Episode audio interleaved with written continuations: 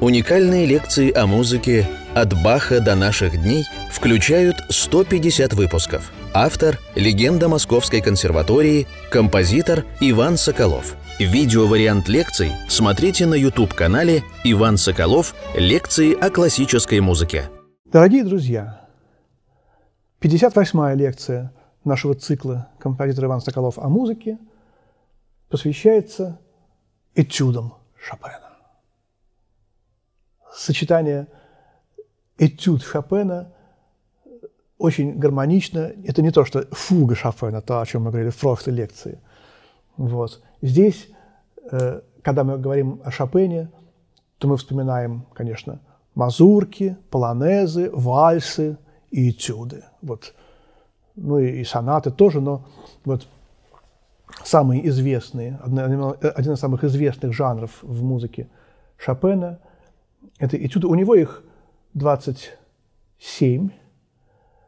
12 этюдов вошли в опус 10, который он писал буквально с юности. Возможно, первые этюды еще в 17-летнем возрасте даже были намечены. Э, завершил он этот опус в 30-е годы. 12 этюдов, опус 10 и последний этюд 12 из опус 10 это революционный этюд, посвященный трагически подавленной Николаем I революции в Польше. Вот знаменитый революционный этюд. Потом Шопен спустя несколько лет написал еще 12 этюдов, опус 25, немножко другие, но они как бы все-таки образуют, ну, как бы в такой второй том, в кавычках, этого этюдного хорошо темперированного клавира, хотя там не все тональности, как у Баха.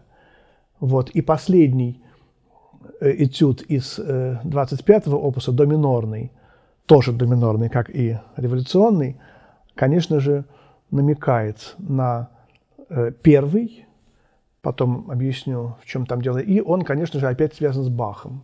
Первый этюд Шопена, он как бы чуть-чуть похож на первую прелюдию из первого, из домажорной, домажорного цикла «Прелюдия и фуга» первого тома, а последний на доминорную прелюдию вторую, тоже первого тома. Такая вот Шопен скромно говорит, вот все эти этюды как бы диапазон между первой и второй прелюдиями. Ну, вот.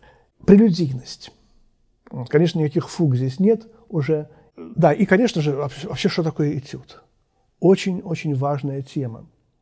Потому что слово «этюд» тогда, когда жил Шопен, когда он был маленький, когда он учился, связывался с небольшой, довольно скучной, инструктивной пьеской учебной для того, чтобы лучше, так сказать, двигать пальцами.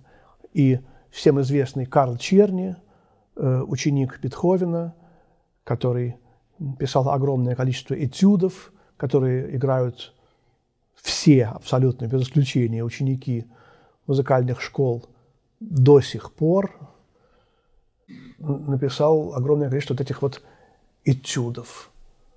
У Бетховена этюдов нет, насколько мне известно. У Шуберта тоже. У Моцарта, по-моему, тоже. И вот Шопен поднял жанр этюда до не досягаемой художественной высоты. Я сказал такой музыковедческий штамп. Вот, но это истина, потому что он, с одной стороны, создал очень трудное для игры сочинение. Ну, ну конечно, этюда Листа, трансцендентная, первая редакция, которую он писал в детстве, уже была создана. Вторая редакция безумно длинная, безумно трудная, э, была им создана чуть позже – и третья редакция трансцендентных этюдов Листа, которую сейчас все играют, такая, ну, выверенная по трудности, это 50-е 40-е годы. Так что, в общем, Шопен и Лист, они примерно одновременно работали в этом направлении. Думаю, что чуть раньше все-таки был Шопен. И вот посвящены эти первые, этюд, первые 12 этюдов именно Листу, моему другу Листу.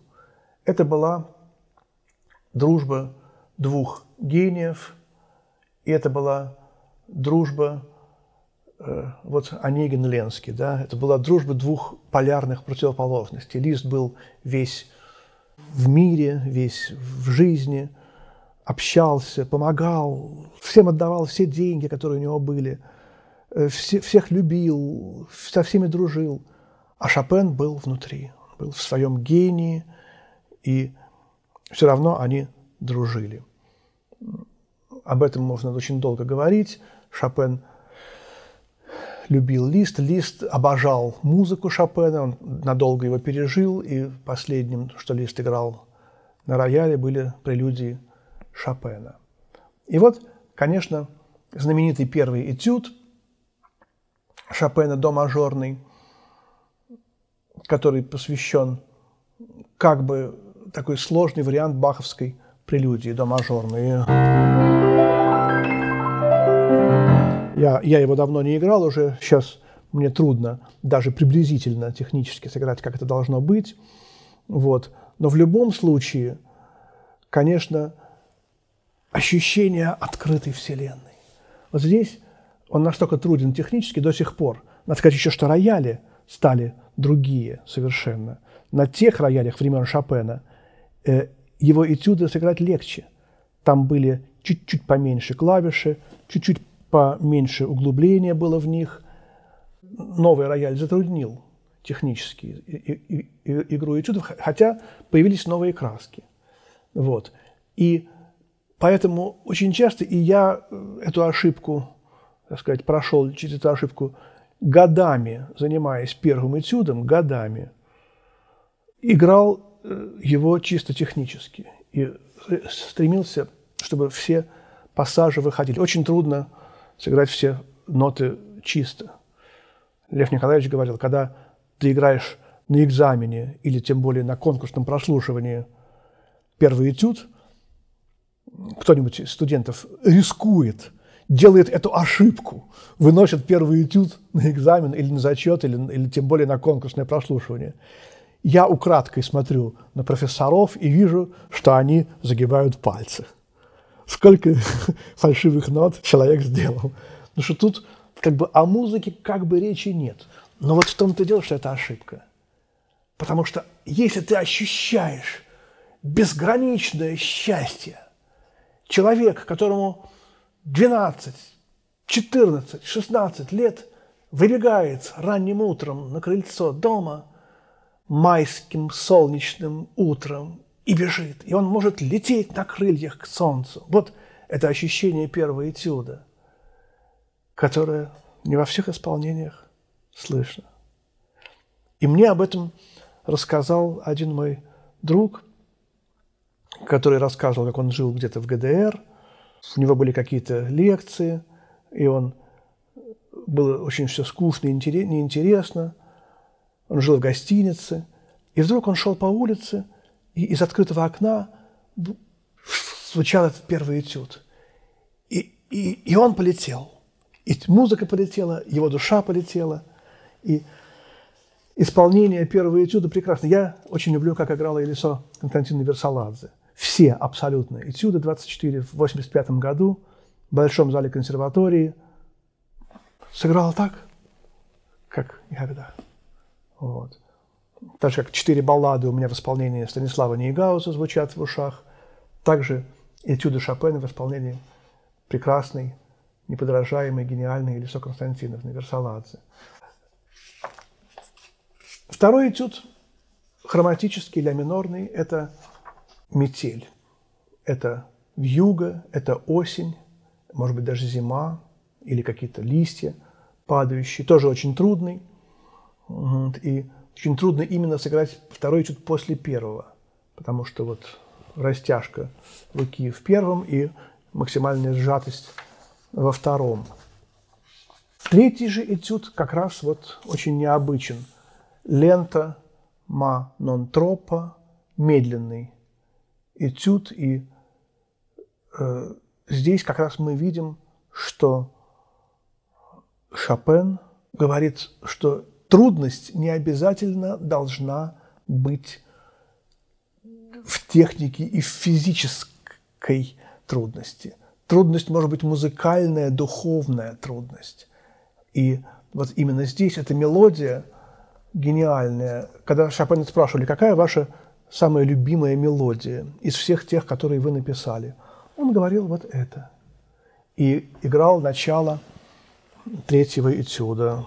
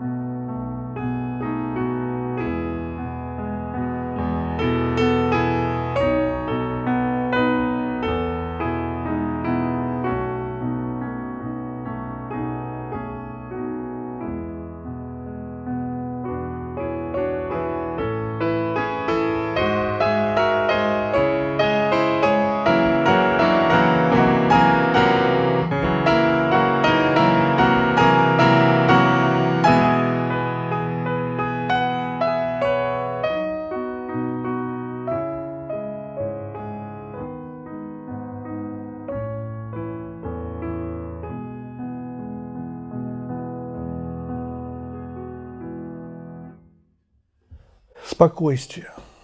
Маэстоза, который так любил Шопен в, ставить в прелюдиях и фугах Баха, величие, спокойствие, величие, величие, спокойствие. Вот эта музыка. И четвертый этюд возвращает нас в этюдность. И, конечно, здесь мы слышим баховскую прелюдию.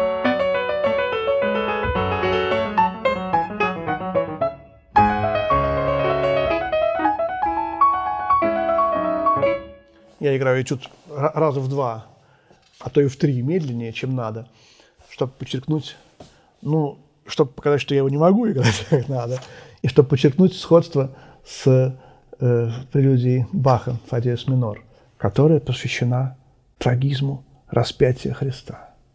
Вот что интересно. Здесь христианство этого этюда, существует ли оно? Хороший вопрос. Это иллюстрация того, как э, риторические фигуры, помните, мы говорили, что Бах еще сына своего, так сказать, иронически э, упрекал, вот он стреляет из пушки по воробьям, это Шистенсблауэ, да? Но, конечно, здесь совсем другое, здесь не нужно это сходство преувеличивать, не нужно вообще даже акцентировать, наверное, на нем. Это совершенно другая музыка. Он оттолкнулся от Баха, потому что как, как бы именно Э, основа. Бах – это тот камень, на котором основаны, написаны все э, гениальные сочинения, а особенно шопеновские, а особенно этюды, а особенно опус 10. Вот, пятый этюд – соль бемоль мажор э, на черных клавишах, который неподражаемо играл китайский пианист Люши Кунь в 1958 году на конкурсе – Чайковского. И вот шестой этюд, тоже медленный, второй из этих медленных этюдов, этюд, про который Лев Николаевич Наумов говорил, это моя самая любимая музыка. Ничего более любимого в моей жизни нет. И, конечно же, э, вот в, прошлом, в прошлой лекции мы говорили о фуге. Вот она, эта фуга здесь. Помните, редиас минорная фуга, которую Шопен взял для своей ля минорной.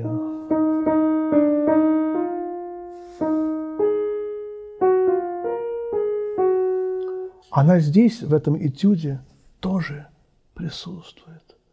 И это полифония, но это не фуга. Здесь все голоса живут своей жизнью. Они у Баха тоже живут своей жизнью, естественно, да. Но это совсем другое. И вот о чем надо было говорить мне на лекции о полифонии Шопена. Тут Достоевский, тут мы чувствуем в музыке не только то, как человек страдает, как он мыслит, мы чувствуем движение его мысли, мы чувствуем вот совершенно невероятная вот эта вот фраза Льва Николаевича о э, интермеце Шумана. Мы о Шумане не, не, не говорили, не будем говорить, но тоже ми бемоль минору.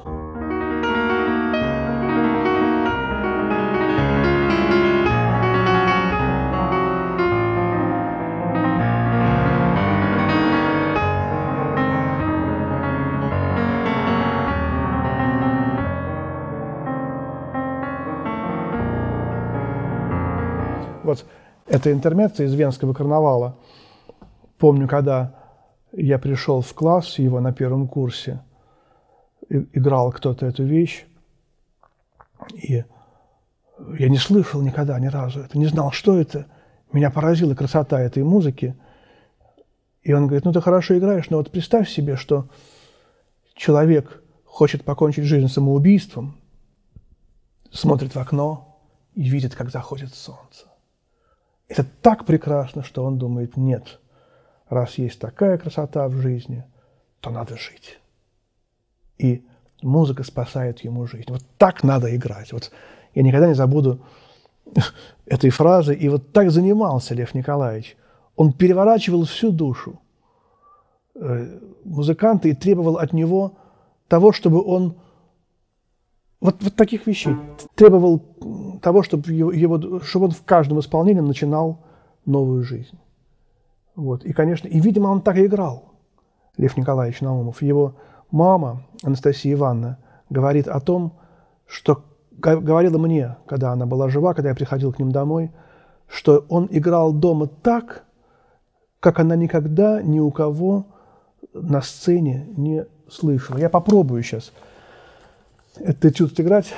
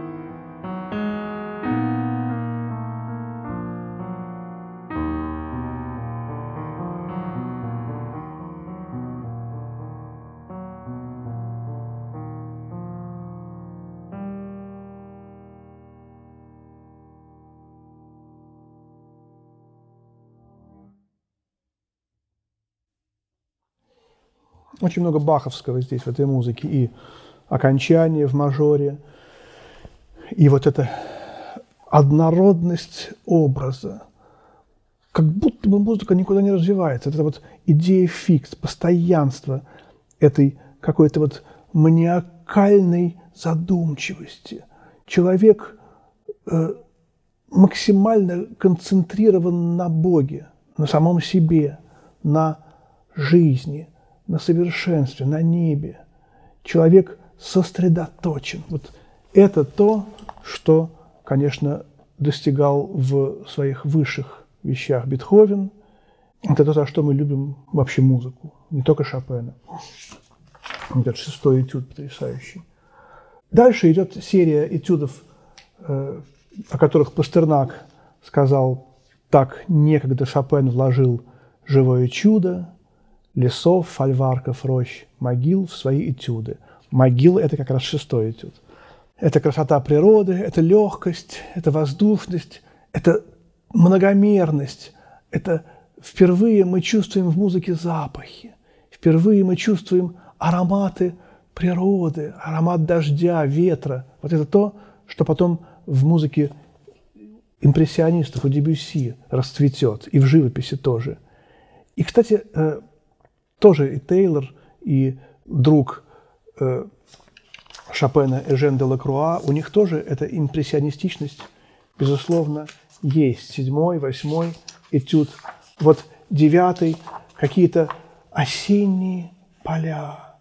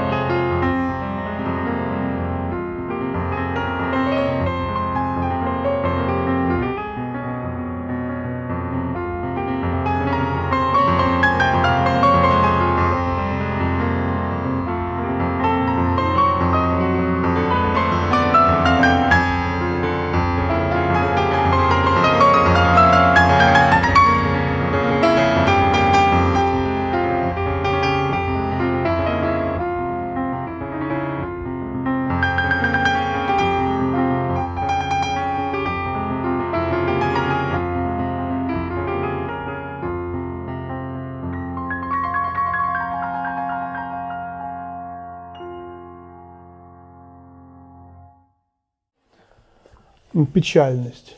Фа минор, тональность Шопена. Фа, Фредерик.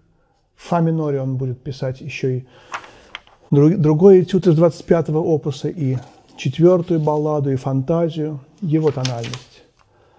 Десятый и одиннадцатый этюды очень легкие, в смысле, конечно, не техническом, технически очень трудные, но они светлые, эфирные, и вот это тот тип этюдности, который потом подхвачен будет и Листом, и Скрябиным в его этюдах опус 8. Ну и, конечно, революционный этюд, последний, двенадцатый, знаменитый этюд. Тут и трагический пафос, тут и влияние Бетховена, конечно, э, патетическая соната, и потом писали революционные этюды и Скрябин, и Рахманинов – и вот эта вот бурлящая левая рука, конечно, здесь сам мотив. Он, конечно, тоже э, напоминает и Солидовую Глория. И здесь, конечно, э, патетическая патетизм этого этюда апассионатность его, конечно, очень бетховенская. Здесь Шопен сказал о том, как он любит свою страну, как он страдает за нее, вот, как он переживает и верит в ее будущее. Кончается этот этюд тоже в э, до мажоре.